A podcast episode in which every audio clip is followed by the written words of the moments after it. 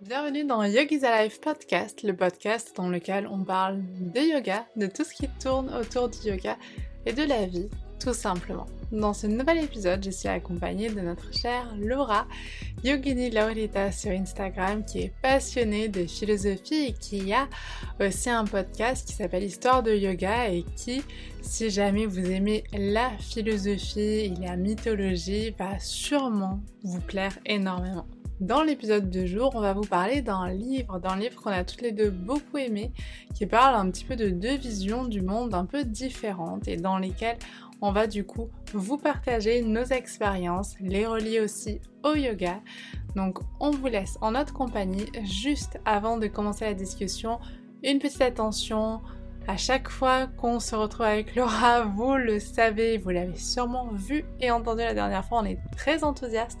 Donc il y aura encore des petits bruits où on tape sur la table. J'espère que ce ne sera pas trop gênant. Si jamais vous avez des remarques à nous faire, n'hésitez pas à nous les faire. N'hésitez pas à vous abonner, à noter le podcast, ça aide beaucoup. D'avance, merci pour tout. Bonne écoute en notre compagnie. Ravie de vous retrouver aujourd'hui et ravie de retrouver une invitée de marque que vous attendiez sûrement. Bonjour Isa. Donc vous avez reconnu à sa douce voix, il s'agit de Laura Yogini Laurita. Et oui, ravie d'être là avec toi, merci pour l'invitation. Bah avec plaisir, tu le sais. Alors aujourd'hui, on va parler de quoi Laura? On va parler, on va parler d'un livre en fait. Donc, c'est une conversation qu'on a déjà eu en off beaucoup de fois, mais c'est un livre qui nous a beaucoup plu à toi et moi. C'est un livre que tu avais lu, euh, tu m'en avais parlé plusieurs fois, et puis finalement, je l'ai, je l'ai lu récemment, il n'y a pas si longtemps que ça, et je t'ai dit franchement, c'est trop bien. Hmm. Voilà, parce que c'est un livre. Alors, est-ce qu'on peut commencer par le euh, classer, classifier Est-ce qu'on peut le mettre dans le rayon développement personnel? Alors, il est, je pense, dans le rayon développement personnel, mais le problème de ce rayon développement personnel, c'est qu'il y a beaucoup de choses qui sont dedans, et je pense que parfois, on a un peu euh, une éruption cutanée à l'idée d'aller acheter un livre dans le rayon développement personnel, parce que pour beaucoup de personnes, bah, c'est pas de la littérature, c'est pas intéressant, on va pas vraiment l'appliquer, c'est des choses extrêmement euh, bateaux, pas forcément... euh, Mm. enfin, vous connaissez en fait tout ce qu'on dit du, développement personnel. Mais pour autant, ce livre-là, il a quand même énormément de, de valeur, je trouve. Énormément, énormément. Parce que est-ce que tu peux nous expliquer un tout petit peu Bon, déjà, est-ce qu'on parle euh, Normalement, si vous savez déjà lu le, le titre de l'épisode, on vous parle du livre Mindset euh, de la chercheuse Carol Dweck. Mhm. Euh, livre extrêmement intéressant, mais est-ce que tu pourrais nous dire du coup déjà pourquoi ça t'a plu Oui. en termes de... Bah, on va déjà commencer par expliquer un petit peu ces concepts Mm, mm. de, qui sont évoqués dans, dans ce livre. Donc en fait, ça va être la première partie, on va définir les concepts. Ensuite, vous vous doutez, si on est là toutes les deux, c'est qu'on va vous partager nos retours sur ce livre, qu'est-ce que ce livre a pu changer? Je trouve que c'est toujours super intéressant de, de- de se demander qu'est-ce qu'un livre peut nous apporter. Et ensuite, vous vous doutez aussi, si on est toutes les deux, qu'on va parler de yoga. Donc ça, ça sera la troisième partie. Donc on commence par le commencement et on commence par expliquer un petit peu ces mindsets, ces états Mhm. d'esprit. Mm, mm. Oui, alors mindset, traduction littérale, état d'esprit. Iliana, elle part du principe, elle a une euh, hypothèse assez intéressante, c'est-à-dire que euh, on peut avoir face aux choses qui se présentent dans notre vie, des expériences, etc., et par rapport à notre à, à nos capacités, à nos euh, abilities, ces capacités Habileté, compétence. par rapport à nos compétences, on a deux façons de voir le monde. Enfin, moi, j'aime bien parler des visions de monde, Oui. euh, des états d'esprit. Il y a ce qu'elle appelle le fixed mindset, l'état d'esprit fixe, Mhm. et euh, le growth mindset ou l'état d'esprit de croissance. Mhm. Est-ce que tu veux bien nous expliquer Oui, chacun d'eux?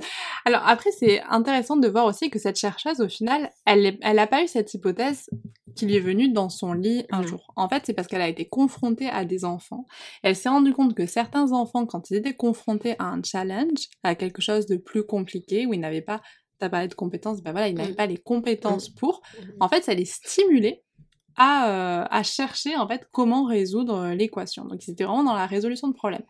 Et à l'inverse, d'autres enfants qui préféraient rester dans le connu, préféraient rester dans ceux qui connaissaient et dans ceux dans quoi ils savaient qu'ils étaient bons. En fait, au fur et à mesure de ces expériences, juste un petit aparté, donc ces expériences ont été un petit peu euh, décriées parfois, enfin il y a eu toute une polémique après, enfin une polémique entre parenthèses, une polémique en science, c'est-à-dire que les expériences ont essayé d'être reproduites, et en fait on s'est rendu compte qu'elles n'étaient pas toujours mmh. reproductibles. Elle a répondu, je pense que dans la version de, du livre que tu as acheté, elle répond mmh. à certaines de ces choses. Donc voilà, donc c'est juste pour vous dire que c'est un travail de recherche qui continue d'être fait parce que c'est relativement compliqué. Ces deux états d'esprit, ça va être l'état d'esprit fixe, comme l'a expliqué Laura, où on pense que l'intelligence, c'est une qualité qui va être gravée dans la pierre. Mmh. C'est quelque chose, on est doté de telle intelligence, ça ne va pas bouger. Et on va avoir sans cesse l'envie dans notre vie de prouver cette intelligence. C'est ça.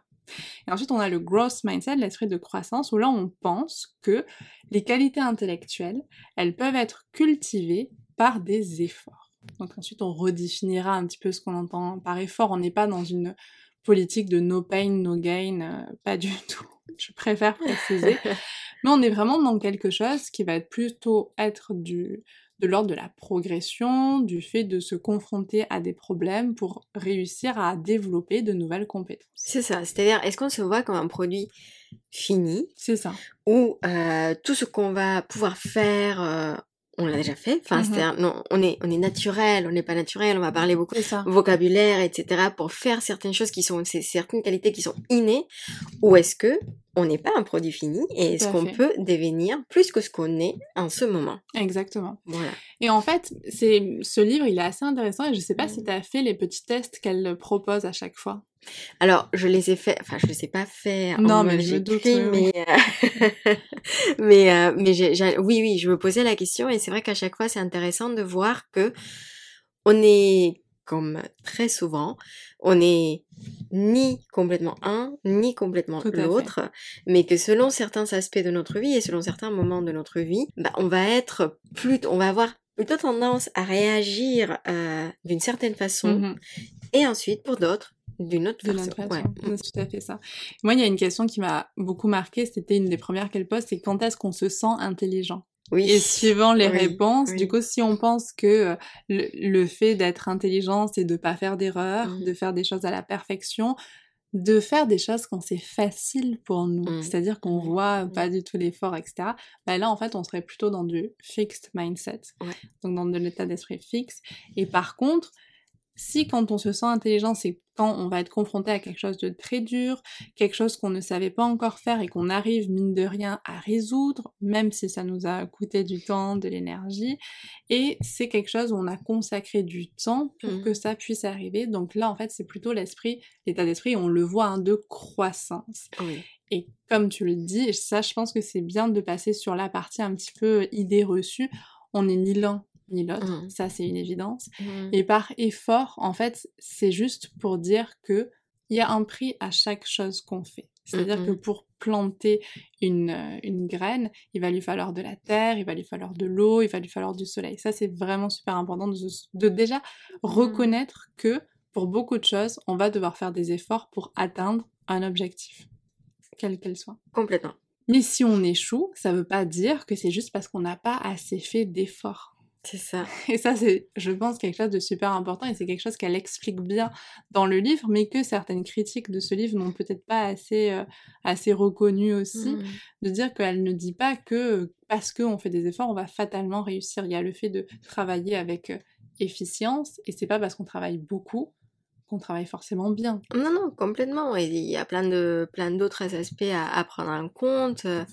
Enfin, quand on parle d'un projet, parce qu'elle, elle aborde, ce qui est intéressant aussi, c'est que dans ce livre, elle va aborder cet angle-là et ce type d'état d'esprit dans différents domaines, c'est-à-dire dans le domaine du, du sport, euh, dans le domaine euh, entrepreneurial, enfin, mmh. Du corporate, business, enfin, du business, euh, même euh, par rapport aux, aux relations, par exemple, de élèves-professeurs mmh. dans les milieux scolaire, ou même parfois dans, ou du coach, euh, coaching, etc., accompagnement, ou même parfois dans les relations enfants-parents. Oui. Parents-enfants. Donc, euh, au niveau de la parentalité, donc du coup, c'est ça qui, qui est très intéressant, c'est que quel que soit le domaine dans lequel elle va aller explorer justement les réactions des différentes personnes, on voit très bien que lorsqu'il y a un échec, quand on est dans un, dans un état d'esprit euh, fixe, il y a vraiment une remise en question du soi. Tout à fait ce qui est enfin moi pour, pour moi c'est bah fascinant. Mmh. alors que pour l'autre c'est pas tellement le, le soi est en constante évolution parce qu'il y a ce potentiel de croissance. Et en fait ça rejoint, exactement ce qu'elle dit à un moment. Est-ce que le succès c'est d'apprendre donc mmh, growth mindset état d'esprit de croissance ou est-ce que c'est de prouver que tu es intelligent? C'est ça. Et quand on prouve qu'on est intelligent on est totalement dans l'identité en fait. On s'identifie à une certaine intelligence. Exactement. Et ça devient très compliqué. Mmh, mmh, mmh. Et ça devient encore plus compliqué. Tu parlais de parentalité. Et on peut l'extrapoler à la parent... enfin, à toute relation finalement humaine au niveau des compliments. Moi, je sais que je ne peux plus faire les mêmes compliments depuis que j'ai lu ce livre, ça on, en parlera après, mais en fait de dire que suivant comment on verbalise les mmh. compliments qu'on fait, en fait on peut induire sans le vouloir un fixed mindset chez une personne. Ça veut pas dire qu'il faut faire toujours attention à ce qu'on dit. Enfin, de base, si, c'est mieux. Mais voilà, sans, sans devenir totalement euh, parano ou quoi, mais vraiment se dire est-ce qu'on valorise une intelligence fixe? Voilà, là là, c'est bien, Laura, t'as travaillé vite et, sans effort, euh, bravo. T'es très intelligente. T'es très intelligente. Ou est-ce que de dire, bah, c'est bien, t'as été confrontée à une difficulté, t'es allé demander de l'aide à je sais pas qui, à la voisine qui avait euh, travaillé là-dessus, bah, bravo, t'as mmh pu mettre en place en fait des ressources qui t'ont permis de résoudre le problème mmh, mmh. en étant confronté à un, souci ou quelque chose comme ça. Et la manière dont on va tourner le compliment, du coup, va être beaucoup plus favorable à l'éclosion d'un état d'esprit de croissance à la personne chez qui on le fait, mmh, ou un état d'esprit fixe. Complètement. Parce qu'il faut dire que, et c'est ça aussi qui est intéressant dans ce livre, c'est que ces deux états d'esprit peuvent être construits, peuvent être développés et renforcés par le de plein de choses. Donc déjà, peut-être que ça, ça, ça vous parle chez vous si vous pensez même à ce qu'on ce que vous avez vécu dans votre enfance euh, par rapport à, aux expériences que vous avez eues ou que vous savez encore aujourd'hui euh, par rapport à certaines relations, bah, vous pouvez peut-être déjà commencer à avoir certains euh, schémas qui commencent à, apparaître. En tout cas, je, mmh. je, sais que dans mon cas, ce qui est intéressant, comme tu le disais, c'est que quand on lit un livre, on se lit à travers un livre. Tout à fait. Euh, c'est vraiment les livres, c'est un miroir en mmh. fait à chaque fois. Donc euh, à chaque fois, je me posais la question de ok et, et dans cette partie de ma vie, est-ce que je suis plutôt fixe ou plutôt growth mmh Est-ce qu'il y a moyen d'évoluer ou est-ce que ça a évolué aussi dans ma vie personnelle? On va on va en parler. Mais... On va en parler, ouais. Mais c'est vrai aussi que juste pour revenir sur, sur la notion d'effort, en fait, il y a quelque chose qu'il faut toujours prendre en compte et ça, c'est un autre livre que j'avais lu, pareil, étiqueté développement personnel, mais super intéressant, qui s'appelait The Unfair Advantage. Mmh. Et qui part du principe, enfin, qui explique en fait que finalement, peu importe ce qu'on fait, ce qu'on envisage de faire, en fait, on part pas avec les mêmes cartes. Ah oui, mais bien sûr. C'est évident. Et en fait, ces cartes-là, que ce soit le physique, que ce soit la famille, euh, mmh. notre famille, que ce soit l'argent qu'on a pu avoir, que ce soit l'éducation. Mmh, mmh. Si on a un diplôme de Cambridge University, c'est pas pareil que si euh, on a arrêté l'école euh, plus jeune, etc. Donc ça va pas forcément nous offrir, ouvrir les mêmes portes. Mais par contre, utiliser ça pour pouvoir prendre conscience de nos zones de facilité pour pouvoir progresser. Et c'est vrai que parfois on va voir qu'on fait beaucoup d'efforts dans un domaine, et on a du mal. Mais c'est juste voir pourquoi en fait. Est-ce qu'il y a pas, est-ce que c'est juste pas parce qu'il nous faut plus de temps? Mmh. Est-ce que c'est pas parce que finalement ça nous motive pas tant que ça? Et c'est vrai que parfois on peut bosser trois heures, mais si on n'est pas motivé, on n'aura fait finalement que 10% d'efficacité. Alors que si on bosse trois heures en ayant en étant super motivé, bah en fait on va être à 100%. Donc ça veut pas dire qu'il faut travailler que quand on en a envie. Ça veut juste dire qu'il faut travailler déjà en connaissance de son fonctionnement et en ayant toujours en tête de pourquoi on travaille sur ce projet, pourquoi mmh. est-ce que on travaille sur ces études, pourquoi est-ce qu'on travaille sur cette formation, qu'est-ce que ça m'apporte? Mmh. Oui, oui, c'est d'être toujours conscient. Hein, on, revient toujours à la, à la connaissance de soi, à la conscience, mmh. et être conscient de l'environnement dans lequel on travaille, du pourquoi, du comment, et voilà, effectivement. Exactement. On va maintenant passer à une partie un peu plus personnelle dans laquelle on va vous expliquer, donc d'abord Laura et ensuite moi, ce qu'on a retiré de ce livre. Parce que ce livre, il y a eu quand même un avant et un après, et c'est pas toujours très fréquent qu'il y ait autant de, changements mmh. entre avant la lecture et après la lecture, en tout cas autant de questionnements. Mmh. Donc on avait vraiment envie de voilà, pas se partager un petit peu avec vous euh, tout ça. Donc est-ce que Laura, tu te sens pour lancer dans le, de, te lancer dans le grand bain et nous expliquer ce que ce livre a pu changer? Oui, alors merci. Alors si vous entendez voilà Isa avec autant de tact aborder ce sujet, c'est parce que euh, j'ai pas forcément l'habitude de parler euh, de, de, ma vie, enfin en tout cas de tout ce que je vais vous dire comme ça. Enfin, je trouve pas que ce soit particulièrement intéressant. Mais c'est vrai que Bon, on est d'accord. Donc là, je vous attends dans les commentaires de dire que la vie de Laura est très intéressante. D'envoyer beaucoup, beaucoup d'amour à Laura parce que moi, ça m'a fait un petit peu un pincement au cœur quand elle m'a dit ça. non, non, mais c'est-à-dire que, enfin, je trouve qu'on a, on a tous vécu des choses comme ça. Et je pense que je suis, je suis pas, j'ai, finalement, j'ai peut-être une, une histoire qui est assez, enfin, commune, dans le sens où moi j'ai grandi, donc j'ai grandi au Mexique, j'ai grandi au sein d'une famille où euh, être intelligent était très important. Mmh Mon père est très intelligent, euh, il a, mais voilà, mais même là je me rends compte qu'en disant ça, je suis peut-être, je, je, je, le revois peut-être dans un fixed mindset, mais euh, mais quand j'étais enfant, j'entendais souvent justement ce type de phrase. Mmh. Euh, ça, quand j'ai lu ce livre, vraiment, ça a fait écho à, à, à mon enfance dans le sens où, bah, pour mon père, le fait d'être, euh, d'avoir des bonnes notes sans avoir énormément d'efforts, de comprendre très vite les choses. Et, que ça vienne vraiment de façon très naturelle, je sentais que pour lui c'était vraiment quelque chose de très important. Et, et c'est vrai que pour la plupart de ma scolarité, enfin en tout cas jusqu'au lycée, euh, ouais, jusqu'à la fin du lycée, moi j'étais un petit peu ce type d'élève, c'est-à-dire que mmh. j'ai jamais eu besoin de bosser beaucoup pour euh, ou de réviser grand-chose pour avoir des bonnes notes, pour euh, avoir euh, voilà mention au bac, etc., etc. Et quand il a fallu faire le choix des écoles, alors moi je savais que je voulais aller en France depuis que j'étais toute petite, c'était c'était mon rêve de suivre les pas de Marie Curie. Et, et, donc, quand il a fallu faire le choix pour le après, après bac, on m'a dit, euh, voilà, tu as des bonnes notes, euh, tu es intelligente, donc euh, comme quoi j'étais vraiment, enfin, je pense, enfin sans le vouloir, et c'était pas du tout inconscient, et je suis pas en train de dire que mon père était horrible ou quoi que ce soit. Je pense qu'il était juste très fier et qu'il voulait transmettre, enfin voilà, il voulait mm, me faire sentir mmh euh, tout son amour. Mais en tout cas, quand il a fallu faire le choix, on m'a conseillé de faire une prépa. Et moi, à l'époque, je ne savais pas ce que c'était qu'une prépa. Euh, vu que je voulais faire justement à l'époque des maths, euh, on m'a dit prépa, maths, physique, c'est très bien.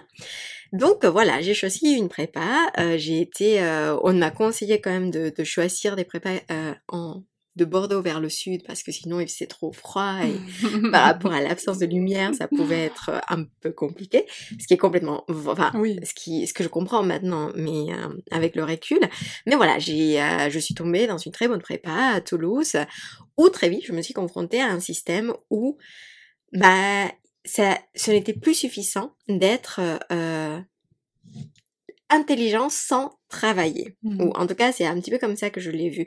Et pour moi, c'était vraiment une crise, c'était un moment de crise, une période de crise personnelle, parce que je me suis remise en question. C'est-à-dire que pour jusqu'à présent, j'avais, enfin jusqu'au jusqu'au moment où j'étais en prépa, moi j'avais des étiquettes qui étaient très claires dans ma tête de ce qui était ma personnalité, mon essence. Mm. Moi, j'étais matheuse, intelligente, rationnelle. Tout était simple et voilà. Et j'étais la meilleure de la classe. Et tout d'un coup, de se confronter dans une prépa où il faut absolument bosser, travailler, euh, réviser, revoir, parce que même les choses que tu vas voir en examen ne sont pas forcément euh, les choses que tu as abordées en cours. Il faut aller loin, il faut explorer, il faut. Il y a quand même pas mal de travail personnel à faire. Euh, bah c'était c'était un gros choc. Et, et, et, pour moi, la prépa, du coup, c'était en lisant ce livre, en prenant un petit peu de recul, je me suis rendu compte que la prépa, c'était vraiment la première fois où je me suis confrontée à une possibilité d'un autre état d'esprit. Il mmh. faut dire qu'en parallèle, euh, c'est là où j'ai connu mon chéri, j'ai rencontré mon chéri. Lui, il était vraiment dans ça. Il a toujours été, je pense, dans un growth mindset. Et je voyais que lui, pour lui, ce n'était pas grave s'il était... Euh, le pire de la classe, ce qui a jamais été son cas, hein. il a toujours été, plutôt euh, plutôt euh, bon. Euh, mais voilà, je voyais qu'il se remettait pas en question, c'était pas du tout mon cas. Et puis petit à petit, du coup, j'ai commencé à comprendre qu'il y avait d'autres façons de mmh. réagir, qu'il n'y avait pas que des étiquettes qui nous collent à la peau, et que ben, on n'est finalement pas défini par par ce type de choses qui sont finalement assez statiques dans le temps. Mmh. Ce qui est intéressant, c'est que voilà, bah après, je fais un petit peu un, petit saut dans ma vie, mais je suis j'ai suivi, enfin j'ai fait une grande école, ensuite j'ai suivi un cours, un travail, j'ai fait un travail en entreprise, en corporate, et puis quand j'ai décidé que la vie en entreprise n'était pas du tout ma vie, j'ai commencé le yoga, et finalement, à nouveau, en lisant le livre, c'est là où je me suis rendu compte que c'est quand j'ai commencé à faire ma pratique de yoga, parce que j'ai commencé ma pratique euh, de yoga parce que j'avais énormément mal dans mon corps, j'étais blessée, euh, je savais que je n'étais pas forcément, euh, que je faisais pas le yoga pour une histoire de, je le faisais pas pour une histoire par exemple de fitness, ce qui peut être le cas pour beaucoup de, de pratiquants et c'est très bien, ou pour une histoire de vouloir faire certaines postures. Moi j'avais juste envie de ne pas avoir mal. Mmh. Et donc dans ce sens-là, je me sentais assez libre depuis le début dans ma pratique de yoga pour apprendre, pour grandir et pour découvrir plein de choses. Et en lisant ce livre, je me suis rendu compte que finalement, c'est le yoga qui m'a permis, sans que je sache mettre des mots dessus, euh, d'être dans un état de growth mindset, mmh. un, un, état d'esprit de croissance. Parce qu'à ce moment-là, je pouvais accepter que je ne connaissais mais que ce n'était pas grave, que tout ceci était une pratique, parce qu'en plus j'ai eu la chance d'être avec des professeurs qui insistaient en fait sur le fait que c'était une pratique de yoga, rien mmh. n'est fini, rien mmh. n'est figé, on arrive, il n'y a pas une fin, il n'y a pas un but, et et donc voilà pour, euh, pour le petit récap de ma vie. Après, c'est vrai que moi, à, l'époque où j'ai lu ce livre, j'étais, je commençais un projet de livre mmh. également, euh, un livre en français. Donc à nouveau, euh, je partais euh, dans un domaine que je, que je ne connais pas du tout, parce que c'est encore le cas aujourd'hui, dans une langue qui n'est pas ma langue maternelle. Eh bien, ce livre m'a énormément aidé finalement à travailler sur ce processus du livre qui est quand même assez, assez particulier. Si vous l'avez déjà vécu, euh, vous saurez qu'il faut absolument se détacher de tout ce qu'on écrit. Donc, euh, voilà comment le livre m'a aidé, impacté, m'a aidé aussi à mettre des mots dessus sur beaucoup d'étapes de ma vie qui avaient été quand même assez clés. Mmh. Mais au final, moi, ce que j'entends aussi dans, dans ce que tu viens de nous raconter, merci beaucoup, parce que je trouve que c'est très très riche, très enrichissant, c'est qu'il y avait quand même toujours cet état d'esprit de croissance. Tu as toujours voulu te confronter à mmh. des choses quand même qui te mettaient plus ou moins dans une position de challenge. Et moi, je trouve que en ça, même si, et c'est là où on voit que même dans un même domaine, on peut avoir du fixe et du cross mindset mêlé. Et c'est vrai que cette curiosité, cette découverte que tu as eue de quitter ton pays, de venir en mmh. France, moi je sais que j'ai vécu pour aller en Allemagne et ça a été quand même très très très euh, difficile. Enfin, mmh sur le coup, je m'en suis pas rendu compte, mais ensuite, une fois que mmh. j'y étais, je me suis dit, enfin, mmh. peut-être que c'est pas trop mal que j'y ai pas tant réfléchi que ça, parce que c'est toute une étape mmh. clé finalement. Oui, c'est vrai. Oui, c'est vrai, mais je l'avais pas vu comme ça, tu vois, et c'est pas, c'est pas faux. mais en fait, c'est ça, enfin, du coup, on va commencer par là, mais moi, c'est ça que j'ai le plus apprécié dans ce livre, c'est de, de comprendre, de mieux comprendre mon fonctionnement, de mieux comprendre le fonctionnement des autres. Mmh. Et je me suis rendu compte en reprenant mes études, mais ça je vous en parlerai ou je vous en aurais déjà parlé dans un autre épisode, dans les erreurs que j'ai fait dans ma reprise d'études, c'est que je ne sais pas pourquoi, mais je me suis remise dans un état d'esprit euh, fixe mmh. où finalement j'avais envie, euh, à un moment j'ai eu envie d'avoir des bonnes notes. C'est-à-dire qu'il y avait quand même un, un ultimatum que je me suis fixé, que je me suis auto-fixé au vu de l'âge à laquelle je reprends mes études, etc. J'ai pas envie d'y passer six ans. Mmh. J'ai envie de réussir, etc. Mais en fait, une fois que ce, cet engrenage s'est mis en place, en fait, réussir, pour moi, finalement, c'est avoir les bases, acquérir les bases pour pouvoir être compétent dans son boulot et continuer à apprendre. En fait, ça s'est transformé en avoir des bonnes notes, mmh. pas faire d'erreurs. Et en fait, j'ai réalisé que c'était pas du tout ce que je voulais et au-delà de ça c'était pas du tout ce qui avait du sens pour moi mmh. et finalement de me rendre compte de ce qui était en train de se passer un petit peu dans ma tête bah, ça m'a aidé en deuxième année par exemple à un petit peu prendre de recul par rapport à ça et me dire, ok, qu'est-ce que je peux faire pour revenir au sens de ce que ça a pour moi? Qu'est-ce que je peux faire pour me mettre parfois dans des situations compliquées, des situations qui me challengent, mais je sens que j'ai besoin d'aller là-dedans? Et c'est notamment les stages qui m'ont beaucoup aidé à faire ça, à me confronter mmh. à, des, à des événements finalement que je maîtrisais absolument pas, à me mettre en difficulté, me mettre dans des moments où je ne savais pas quoi faire. En fait, à chaque fois, je me suis rendu compte que même quand je savais vraiment pas, eh ben juste en en parlant avec d'autres personnes, en discutant tous ensemble, ben on arrivait à mmh. placer des clés et j'ai beaucoup plus progressé de cette manière que juste en voulant faire parfaitement sans faire d'erreur, etc. Donc ça, c'est vrai que les stages m'ont beaucoup aidé. Et moi, ce livre a eu un, un, impact encore plus important au tout début, en plus de ma carrière. Je n'irai pas jusque-là, mais... Tu l'as lu quand? Je l'ai lu, je vais te dire ça, en 2017. Ok. Donc c'est la... Je pense que ça doit être une des premières éditions. En 2017, donc il y a 5 ans. Je pense que là, c'est la dernière fois, du coup, je l'ai relu, donc je crois que c'est ma troisième relecture. Donc, ah. euh, et à chaque fois, du coup, j'apprends, enfin, je découvre des nouvelles choses, etc. Et j'ai eu besoin de le relire, justement, lors de ma première année, quand je me suis rendu compte que j'étais en train de, de, de vriller, en fait. Parce que c'est vrai que j'ai grandi, on a grandi hein, dans l'idée de il fallait avoir des bonnes notes, il fallait mais voilà, parce que après, c'est une génération aussi, peut-être nos mmh. parents, qui finalement ne pouvaient pas s'en sortir mmh. autrement que euh, en essayant d'avoir un boulot, en essayant de, de s'en sortir. Euh, et nous, on a beaucoup grandi avec euh, la notion de l'effort. L'effort mmh. est super important. Après, peut-être que c'était too much, peut-être que c'était beaucoup trop. Et ça, je l'entends. Mais à la fois, je pense que ça m'a beaucoup aidé. En fait, ça m'a beaucoup aidé de me rendre compte, bah, en fait, que si je voulais quelque chose, bah, Mmh, souvent, il mmh, fallait quand mmh. même que j'y travaille. C'était pas juste l'histoire de dire, bah, je vais y penser très très fort et je pense que ça va toquer à ma porte. Je pense que on peut y penser très fort, on peut mettre en place des efforts, on peut mettre en place en tout cas des actions et ensuite les choses peuvent se mettre en place. Donc c'est vrai que moi, cette notion d'effort, etc., j'ai toujours travaillé. J'ai toujours euh, su qu'il fallait que je travaille et je pense aussi que j'ai pas forcément de j'ai une intelligence de base, on va dire, mais je pense que c'est pas ça ma plus grande qualité. Je pense que ma plus grande qualité, ça va être euh, d'être tenace. Mmh. De continuer à apprendre, de persévérer. persévérance, mmh. ça c'est sûr. Et du coup, la première fois que je l'ai lu en 2017, donc je venais de commencer à donner des cours de yoga dans un centre. Donc ça faisait quelques mois que je travaillais, pas très longtemps, ça faisait 3-4 mois. Et en fait, ce centre, donc j'avais jamais été payée depuis le, début parce qu'il y avait un problème au niveau des factures. En fait, on a vite compris que le centre avait des problèmes. Qu'il se passait quelque chose. Il se passait quelque chose. Et j'en ai été, euh, dans, dans, le chapitre de ce livre, à la partie que tu as évoquée tout à l'heure, à la partie business. Où en fait, dans cette partie, Carole Dweck, elle va décrire finalement le comportement d'état de chefs d'entreprise qui ont un état d'esprit fixe.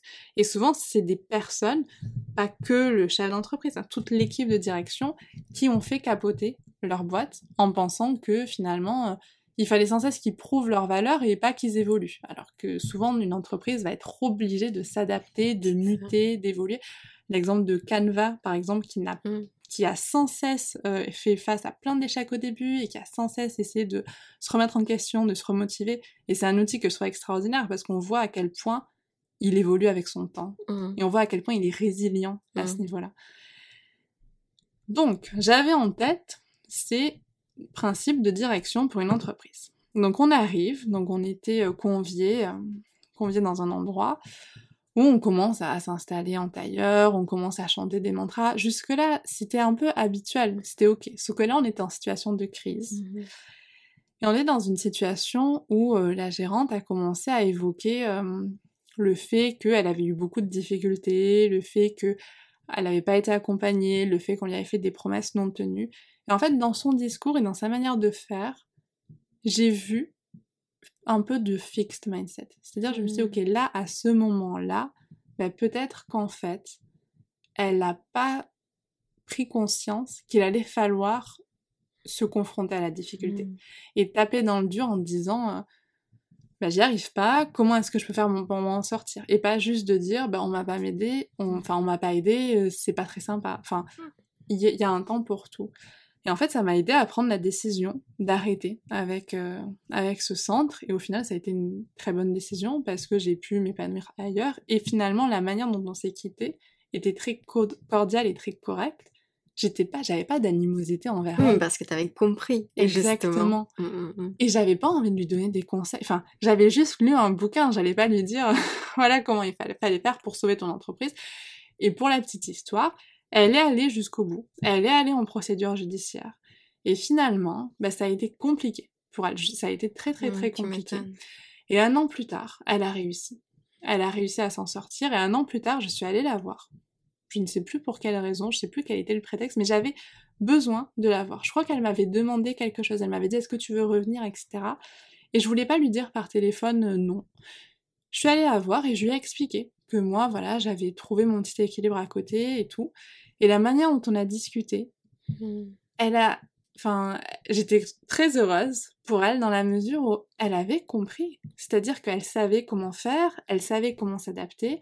Elle m'avait dit, ben voilà, je me suis rendu compte que je suis pas bonne dans le management, donc ben, j'ai pris quelqu'un qui Mm. travaille là-dessus. Donc c'est maintenant, j'ai plus à m'occuper de ça. Je m'occupe d'autres choses, je m'occupe de la vision à long terme, etc. Et c'était là où elle était vraiment bonne en fait. Et c'était là où elle avait cet état d'esprit de croissance. Pas dans le management, pas dans la gestion de base, qui au final était hyper anxiogène pour elle. Mm. Et hum, ouais, de mieux comprendre ce qui se passe autour de nous, je trouve que c'est... Ah ouais, mais c'est ça qui est super intéressant, c'est que finalement aussi, euh, ce, ce livre t'a aidé non pas à, à, à, à te dire Ah, maintenant je comprends tout et je vais Pas du pointer tout, du ouais, doigt, mais plutôt à mieux comprendre, à mieux, à être dans un état où tu es plus capable de te placer à la, de te mettre à la place de l'autre et de te dire, ok, je comprends d'où il vient, donc je peux accepter aussi les choses sans que ça ait un impact aussi important parce que tu aurais pu être dans cet état très euh, très impacté Mm. par ce qui se passait enfin tu étais quand même euh, dans cette situation de crise faisait partie t'en faisais partie je veux dire d'un point de vue économique il y avait aussi des impacts des répercussions qui t'atteignaient et le fait que tu compris ça t'a permis de ne plus de ne pas avoir une réaction qui aurait pu être peut-être défavorable pour toutes les deux, pour votre relation, pour euh, et c'est ça qui est intéressant de ce type de livre. Mm. Non, non, mais c'est sûr. Et finalement, même l'impact économique, je l'ai compris, ça a eu des répercussions qui ont vraiment été problématiques Mm. hein, pour moi, pour la suite, etc. Mais au final, je pense que la manière dont je l'ai vécu, je pense, était beaucoup plus apaisée. Mm, mm, Tu vois? mm. Et ça, je pense que c'est... Alors, peut-être que certains diront, bah non, il fallait râler et tout. Et peut-être, pe- parfois, l'indignation, c'est bien, mais parfois, la compréhension est juste savoir quand s'arrêter, en fait. Quand dire, non, non, mais là, ça va pas.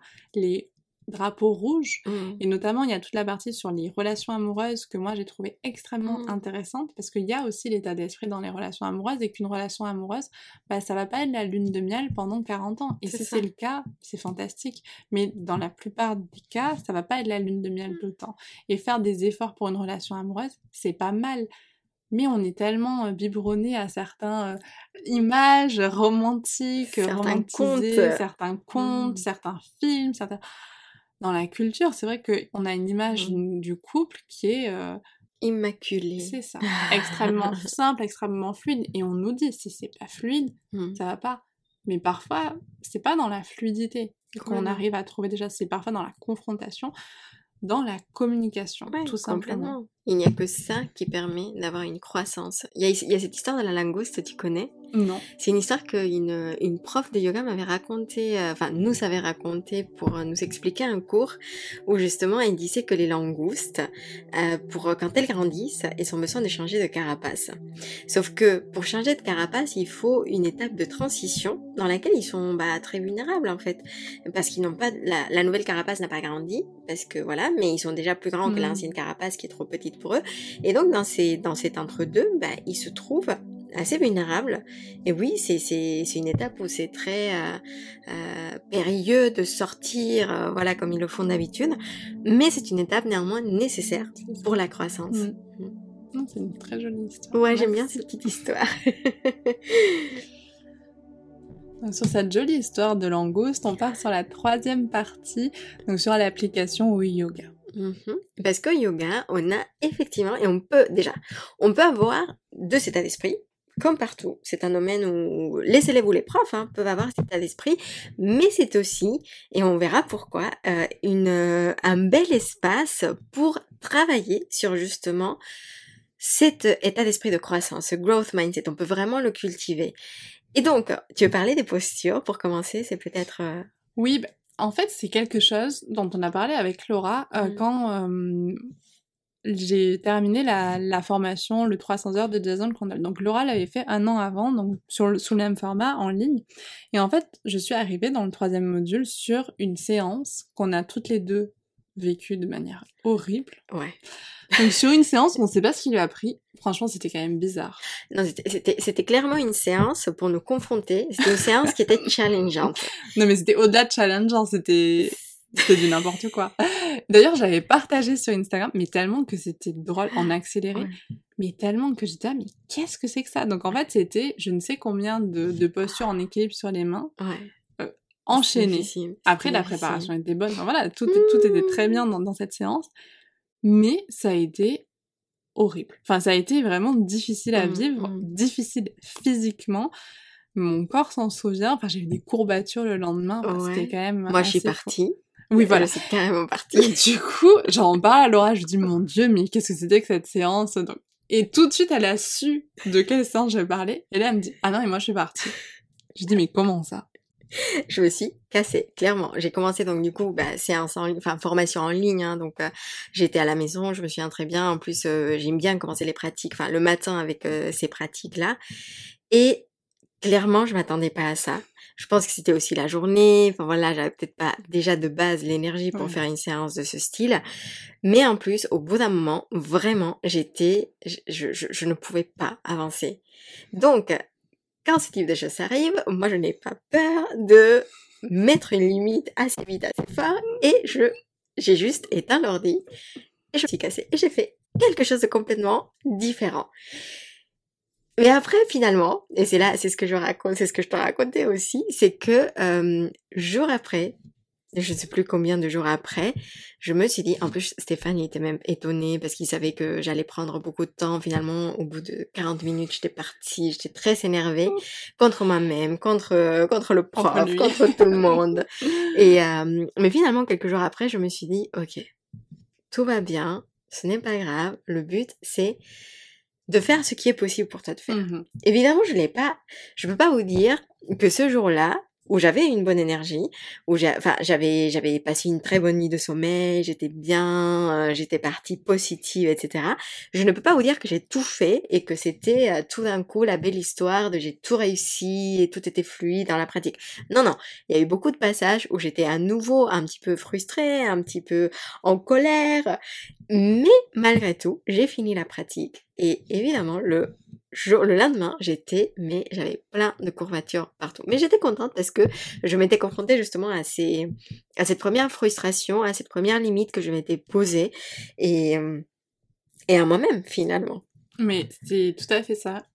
Du coup, je suis allée jusqu'au bout de, ma pratique, avec les courbatures, avec tout ce qui s'en s'est suivi. Mais en fait, c'est vrai que je me suis dit, mais en fait, je fais pas assez ces Mhm. pratiques. En fait, si c'est si dur là, et si je sais aussi peu m'adapter avec les briques, alors qu'habituellement, voilà, j'aime bien euh, Mhm. toujours avoir mes briques à côté ou plein de choses qui me permettent de, de m'adapter dans certaines postures qui me sont un peu plus compliquées.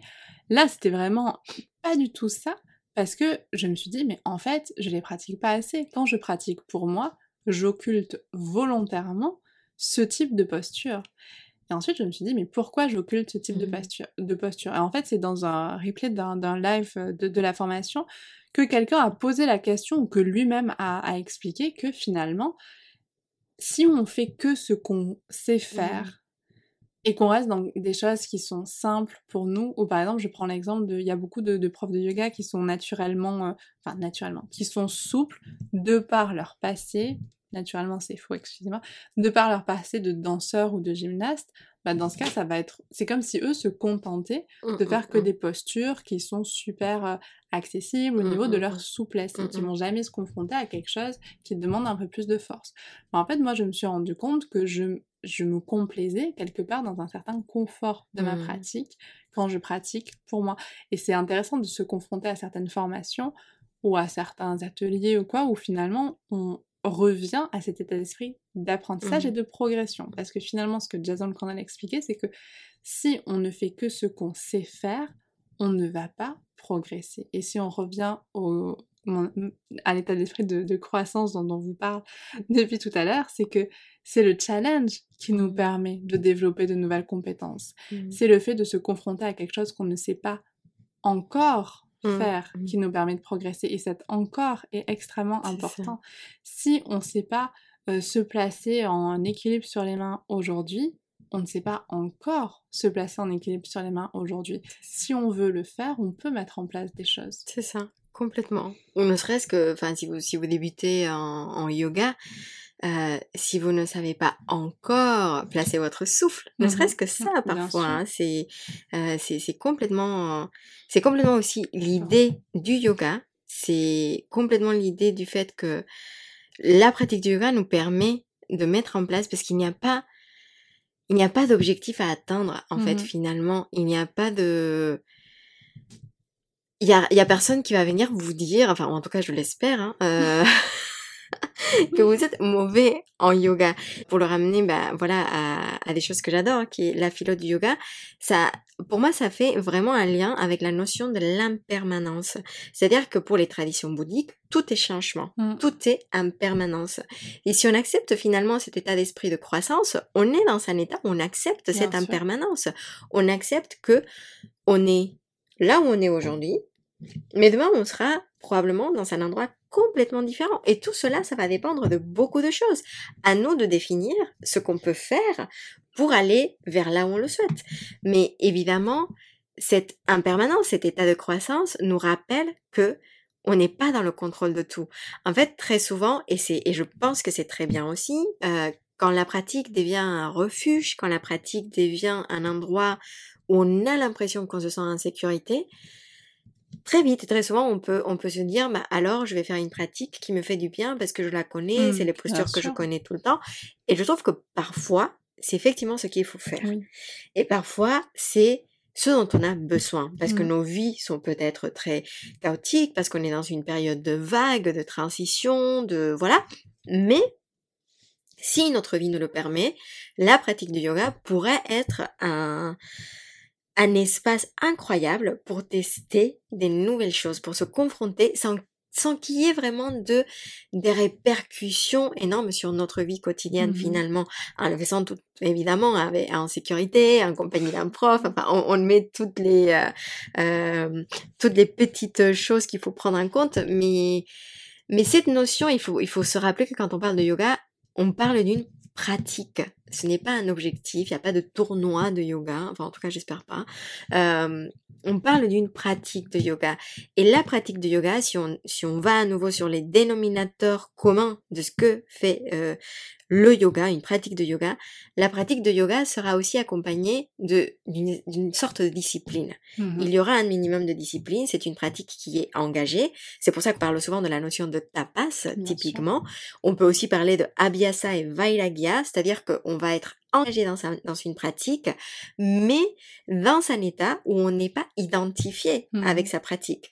C'est un état un peu bizarre, hein? c'est, on, est, on est engagé, on fait sérieusement les choses, il y a l'effort, il y a cette notion d'effort qu'il y a dans, le, dans, dans cet état d'esprit de, de, de croissance, ce growth mindset, sans pour autant s'identifier avec cela. Mmh et ça, c'est très, très, très subtil. C'est-à-dire que même, par exemple, quand on parle, on parlait tout à l'heure des bonnes élèves ou euh, euh, un bon euh, businessman ou quelqu'un qui serait euh, très successful, enfin voilà. Ce n'est pas parce qu'une personne travaille beaucoup, par exemple, et c'est ce que tu disais, qu'elle est successful, mmh ou voilà, ou que du coup, elle va devenir la personne qui travaille beaucoup. Parce qu'à ce moment-là, elle commence à devenir son étiquette. Elle commence à s'identifier à l'étiquette du bosseur. Mmh. Mais je pense que parfois, si on, a autant tendance à s'identifier, c'est parce que quelque part, ça nous rassure. Mais bien sûr, mais bien sûr. Et c'est beaucoup plus difficile de se dire, bon bah voilà, rien ne me, rien ne me définit en mmh, quelque mmh, sorte. mais pour autant, peut-être que parfois, le fait de pas se définir, c'est aussi être plus libre. Complètement. Et je pense que parfois, il y a des choses, des valeurs par exemple auxquelles on tient énormément, la valeur de, de l'honnêteté, bah parfois, la meilleure manière de l'exprimer, bah, c'est de pas forcément être honnête, parce que ce qu'on va mmh. dire à ce moment-là va juste être blessant. Mmh. Ou alors il faudra euh, voilà, lui ajouter un petit peu de diplomatie, mmh. etc. Et c'est vrai que ce que tu dis, c'est super important, il faudrait toujours l'avoir en tête, et je pense que ça nécessite aussi une une réflexion constante Mmh. sur ce qu'on fait, sur ce qu'on dit, un, un temps d'introspection en fait. Mais peut-être qu'il est nécessaire pour pouvoir continuer d'évoluer, pour pouvoir continuer de progresser, de grandir. Complètement, c'est accepter les vagues, c'est euh, Mm. yoga chitta vritti nirodha, ne pas s'identifier avec les fluctuations et tout ce qui se passe dans notre monde intérieur. Comme le disent les yogasutras de Patanjali. Mais c'est vrai que hum, parfois dans notre vocabulaire, c'est vrai qu'on a tendance à parler de, de bon, mauvais. En yoga, par exemple, le nombre de personnes qui disent bah, je suis pas souple, Mhm. donc je vais pas faire ça. En fait, c'est tout de suite, on met une étiquette, tout de suite, on pose une limite. C'est Mhm. tout de suite, pour moi, c'est l'image de on ferme une porte. C'est ça, c'est ça. Et au final, peut-être qu'on juste rajouter le encore, moi c'est aussi quelque chose que ce livre m'a beaucoup apporté. Mm. J'utilise beaucoup plus encore dans mon, dans mon vocabulaire. Ça veut pas dire que grâce au yoga on va être super souple, mais peut-être qu'on peut progresser un peu dans sa souplesse, ou en tout cas se sentir un peu plus libre dans ses mouvements, augmenter un peu nos, am- nos amplitudes articulaires. Et donc là, on peut dire, bah, je ne suis pas encore souple, mais ça. je veux bien essayer. Je veux ça. bien tenter, je veux bien oser me confronter à quelque chose que je connais pas encore. Complètement. Comme c'est comme la phrase le yoga n'est pas pour moi ou la méditation n'est pas pour Oui. moi. Je veux bien faire du yoga dynamique, mais me poser, c'est pas pour moi. Mhm. Bah, ça présuppose que du coup, vous êtes comme vous êtes et que vous n'allez pas changer. Et en fait, quand on regarde, bah, on a déjà changé. Enfin, je sais pas, pensez à vous quand vous étiez petit ou petite, euh, quand vous étiez enfant, bah, vous avez forcément changé. Et heureusement. Et Enfin, je pense- en tout heureusement. cas pour moi, heureusement.